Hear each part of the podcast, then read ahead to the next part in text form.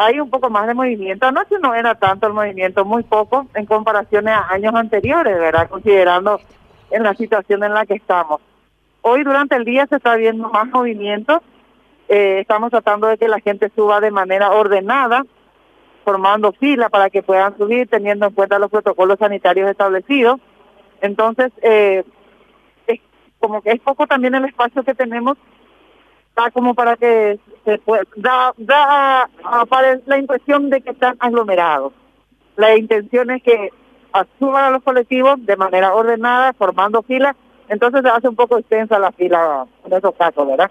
Aquella empresa que incumpla eh, lo previsto, lo establecido, este, será sancionada, pero por ejemplo, no pueden parar el bus y que los eh, pasajeros se bajen porque ya este todos estos pagaron por esos pasajes. Entonces... Mira, depende de qué es lo que se, la denuncia que se haga, depende de qué es lo que esté sucediendo. Si hay un exceso de pasajes, nosotros lo que tenemos que ver es, eh, cuando es servicio directo no puede ir parado.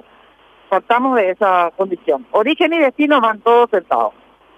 Cuando es removido es el caso en que tenemos hasta 16 pasajeros parados en los colectivos más grandes. En aquellas minibuses, como se le llaman, hasta 6 personas paradas.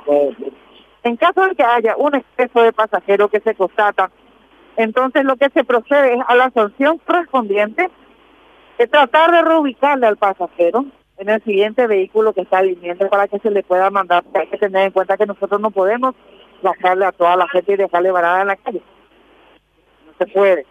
Finalmente te decía, de 10 hasta 173 jornales son las... A 173 jornales de la Bueno, finalmente me decía también fuera del micrófono que el destino este más, este, digamos, visitado eh, por los eh, viajantes en estos días era el norte, me decía. Sí, eh, el norte, te estoy diciendo hacia el departamento del Guairá, después tenés los que van hacia el Chaco, y obviamente los que van a Ciudad del Este Encarnación, que son viajeros constantes ya luego, ¿verdad? Porque tenemos que considerar que hay gente que trabaja acá en la Asunción y que los viernes sí o sí se van a su a su a sus hogares, ¿verdad? Ahora, y ahora sí, finalmente, de aquellos eh, pasajeros que llegan son desde luego los, minoritarios.